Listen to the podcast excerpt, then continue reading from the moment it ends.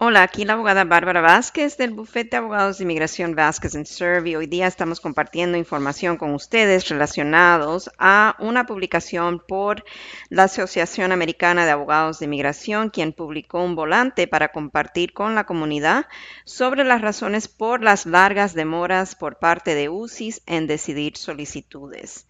El volante fue publicado en inglés, pero aquí les traemos un resumen de la información.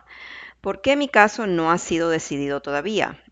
Bueno, a nivel nacional, usted y millones de familias, negocios e individuos quienes aplicaron o están aplicando para beneficios migratorios están esperando más tiempo de lo que previamente UCIS demoraba para procesar y aprobar peticiones. Basados en la data previamente disponible de UCIS para el año fiscal 12-17, los casos tomaban aproximadamente un promedio de 6.4 meses para ser procesados. En el año fiscal 2022, un caso tomó más de 12 meses. ¿Quiénes son afectados por los largos tiempos de procesamiento? Cualquier persona quien someta una solicitud o petición con UCIS es afectada por los largos tiempos de procesamiento. Usted y toda persona quien aplica o aplicado o introdució una solicitud o petición familiar, beneficios laborales, naturalización o permiso para viajar y solicitudes para permiso de trabajo están afectados por las largas demoras por parte de UCI. ¿Por qué están tomando más tiempo de lo eh, antiguamente tomado para decidir los casos? Hay muchos factores que pueden causar las demoras, incluyendo ineficiencia en los procesos y escasez de personal. Durante la administración previa, UCIS implementó muchas nuevas políticas diseñadas para restringir la inmigración legal y retrasar los procesamientos de los casos.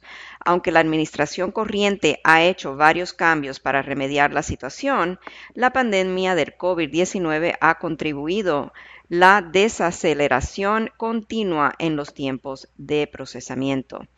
¿Qué pasos está tomando el gobierno ahora para acelerar los tiempos de procesamiento.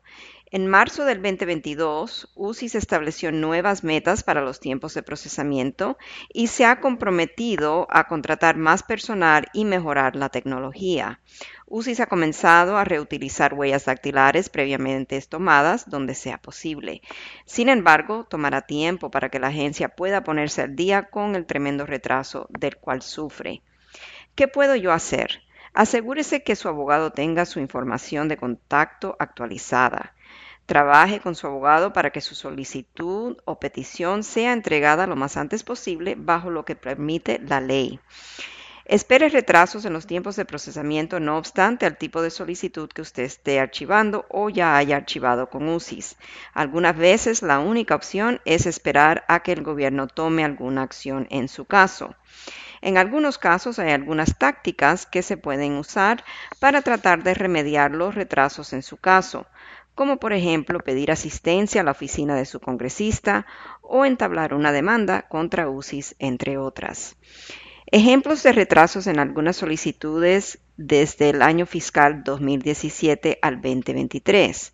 Por ejemplo, solicitudes I-485, que es la solicitud de ajuste de estatus en base a relación familiar, incrementó de un promedio de 7.8 meses en el 2017 a 12.5 meses en el 2023. Las solicitudes I-765, que son permisos de trabajo, incrementó de 2.6 meses como promedio a 5.5 meses. Les recordamos que la información que reciben por este medio es de carácter general y no sustituye una consulta formal con su abogado que se especialice en la materia de inmigración.